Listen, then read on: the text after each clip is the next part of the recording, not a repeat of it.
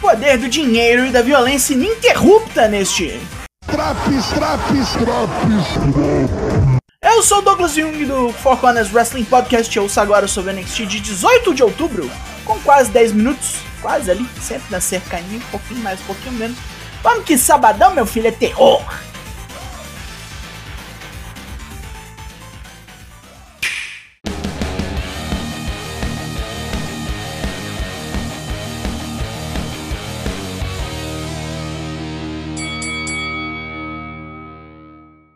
Já vamos começar no veneno, com a Judgment Day inteira aqui. Luta 1, Roxanne Perez vs Rhea Ripley. Pick your poison match. A diferença de tamanho é absurda. E Roxy come o pão que o diabo amassou, sendo jogada e detonada para tudo que é lado. A reação vem quando Rhea acelera e toma um calço, levando um monte de chute da baixinha no corner, que completa com alguns uppercuts. Roxy ainda mete um Super Frankenstein no canto, que é destruição, mas não resolve. Rhea cansa disso e katana pro Riptide, pra Roxy escapar e encaixar um Pop Rocks quase letal. Uma distração de Dominic dá a Rhea a chance de acertar o Riptide em cheio. Até na NXT essa desgraça desse menino. Puta merda. O clube discute estratégia de jogo com Cameron Grimes, que sabe do perigo que eles vão passar na luta. Mas com um tag team do calibre dos Good Brothers ele não tem o que temer. Mas por curiosidade, ele pergunta por que os dois toparam. A resposta é direta. Grana! Os irmãos da bala gostam de grana, dinheiro, pila bufum farame. Grayson Waller está pronto para cegar Apollo Cruz com sua habilidade no ringue. Pff, infame. Então surge na TV Chucky, o brinquedo assassino, que manda o cu australiano calar a boca e escutar, informando a este bosta que sua luta com Apollo no Halloween Havoc terá a roleta de estipulações. Waller se mija todo e sai correndo dali. Tony D'Angelo vem pro ringue com Stax, onde é hora do capanga saber com quem vai lutar. Oh, meu filho. Luta 2! Stax versus Shinsuke Nakamura. tá mais ou menos na merda, né? Puta que pariu. Stax leva uma sessão de chute em todo ângulo possível. Tenta frear o japonês Strong Style com os agarrões tímidos. E achando que é grande coisa, manda Nakamura vir com tudo. Toma um quinchaça e morre. Bomaie, filha da puta! Tony D demonstra orgulho, pois Stax apanhou, mas apanhou em pé. Axiom e Nathan Fraser se congratulam por sua melhor de três. Conseguiram trazer o melhor de ambos nesses combates. Axiom agora torcerá pelo amigo na Leather Match. Von Wagner e Robert Stone surgem para empestear o ambiente, dizendo aos dois que sucesso na internet e lutinhas cheias de spot doido não garantem títulos. O tropeço é quem vai ganhar a luta de escadas e fodam-se esses dois. Porrada de mulher agora. Em teoria, isso aqui devia prestar. Hum, eu falei teoria, né? Espero que eu não lamente isso. Luta 3: Alba Fire vs Sonya Deville. Mas nem tanto. As duas se batem, mas logo as mocreias da Toxic Attraction atrapalham a luta, e Alba tem que lidar com as duas primeiro. Jace Jane quase toma uma Firebomb, sendo salva por Didi Dolin, e neste meio tempo, Alba mete um roll-up Sonya para acabar com isso aqui. Dois minutos de pouca coisa. Logicamente, as três estouram Alba de porrada logo após, preparando o terreno para o retorno de Mandy Rose, com uma roupa de dominatrix da 25 de março. A Jabucré, chefe, ameaça Alba de morte no Halloween Havoc e provoca a ira da escocesa incandescente, que sai da arapuca, pega seu taco de beisebol e esbudega todas as quatro, erguendo o cinturão. Oromensa e Wesley confabulam sobre a luta que já vem, com um maconheiro agradecendo o salvamento da terça passada. Os dois não têm ninguém para salvá-los, quando Carmela e Trick atacam os dois, numa briga doida que vai dos bastidores até o ringue. Luta 4. Oromensa e Wesley versus Carmelo Reis e Trick Williams. Porradaria insana do caralho, onde Mensa pisoteia Reis e toma pauladas de Trick. A briga deixa ali todo fudido e Carmela arregaça. Trick leva a Mensa para fora do ringue enquanto seu patrão mete um nothing but net que quica a cabeça do maconheiro no chão. Mesmo com a derrota, a briga continua e ainda ganha as participações de Von Wagner e Nathan Frazier, visto que estarão todos na Leather Match de sábado. Fraser sai por cima, com um mergulho animal em cima de todo mundo. Braun Breaker está animadão para daqui a pouco por duas razões.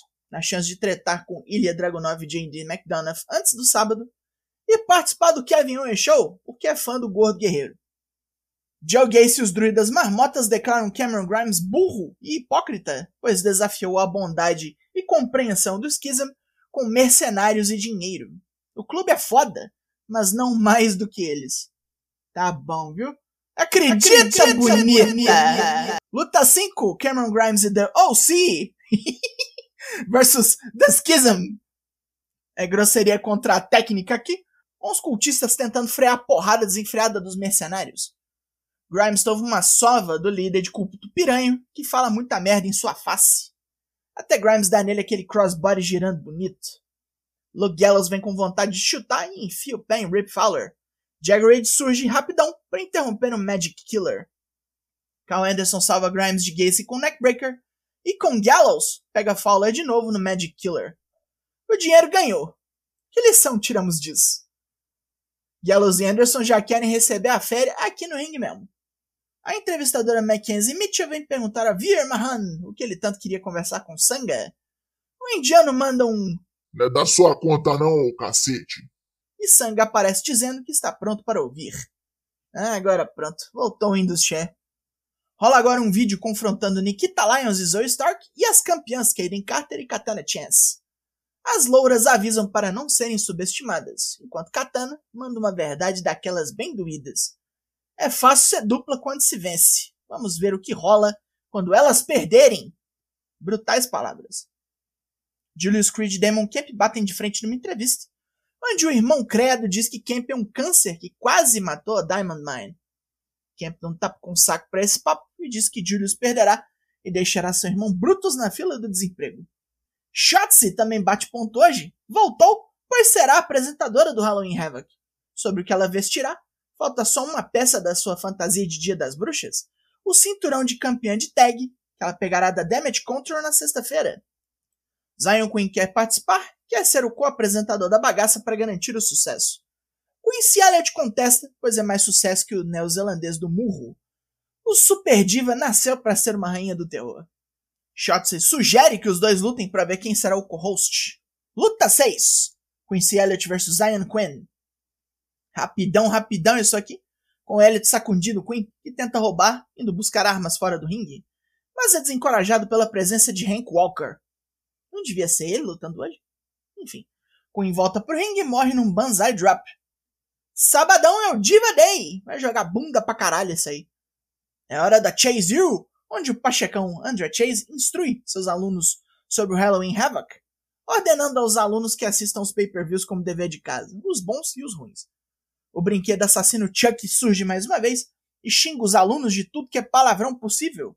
Isso, meu amigo, é um, é um momento, momento, de, aprendizado. de aprendizado. Sim, não faz sentido algum. Mas eu ri e eu aposto que eu não fui o único. Malik Blade e Idris Enough assinam um contrato para sua luta semana que vem contra Pretty Deadly. Os Michês não admitem chance alguma de perderem para os alegres atletas, que dizem que vão surpreender. Olha, eu só acredito vendo. Mais um veneninho agora. Luta 7, Cora Jade vs Raquel Rodrigues. Pick your poison match. Mais uma luta estupidamente curta, onde avassalada pela força descomunal de Raquel, Cora pega seu porrete para cagar a terrana de pau, mas tem a arma tomada de suas mãos e leva um porradaço destroçante. Deu de quê? Cora venceu, mas a que preço? E Roxanne Pérez ainda surge para atacar a ex-amiga depois da luta, tomando posse da arma. Cora só pode reclamar e espernear. Nosso segmento final é o Kevin Owens Show, onde nosso gordo recebe os três participantes da luta, que definirá o próximo campeão da NXT, Ron Breaker, Ilya Dragunov e JD McDonough. Owens veio a pedido de Shawn Michaels mediar esse papo, e já disse como JD atrapalha a NXT caçando inferno com todo mundo. Putz esquisitão. O escocês diz que podem chamar ele do que quiserem, mas depois do sábado vão chamar ele de campeão e nem precisou armar das suas para fazer os dois se baterem. Isso veio naturalmente. Ele é uma criatura mais refinada do que essas duas bestas selvagens. Owen se revolta com o papo, pois a pior coisa que pode acontecer para NXT é JD ser campeão. Nem a mãe dele deve querer. Jabron e Ilia realmente querem se arrebentar de porrada. Ilia viu com o torpedo que meteu no campeão semana passada que ele é humano e tem fraquezas. Já Brown não quer saber, tomou um golpe de sorte e não, tá nem aí pro Rooster desistido do cinturão do Reino Unido. Eles estão nos Estados Unidos e ele que vai catar coquinho. O quebra-pau é inevitável. Owens diz que tentou manter isso aqui pacífico e acaba saindo do ringue pra porrada comer. E Ilia derruba os dois no torpedo ergue o cinturão em triunfo. Aí vem Austin Fury e sua maletinha, deixando claro que também tá de olho no NXT. Deus me livre esse magrelo. Tomara que ele se foda. Vem de programa! Pontos positivos. A primeira luta foi ok. Nakamura dando uma esticadinha nas pernas, né? A de trios também foi boa. E o segmento final funcionou. Mesmo com Austin Fury lá. Eu não devia ter falado em teoria mais cedo. Invoquei esse chongo. Pontos negativos. Mas esse monte de luta de dois minutos hoje. Que, que porra? Encheram o troço de boneco do main roster pra fazer pouca coisa pra caralho. Trouxeram mas não tinha muito o que fazer com eles. Parece até que foi de última hora essa merda e claramente não foi. O NXT dessa semana ganhou nota 5 de 10. E foi no Caixa Eletrônica esse Drops. O Four faz lives toda terça e quinta, sempre às 8. Amanhã vai ter. Fecha com nós no Twitch para conferir. Eu sou o Douglas Jung, nós somos o Four Corners Wrestling Podcast e eu volto semana que vem. Logo mais tem mais. E até!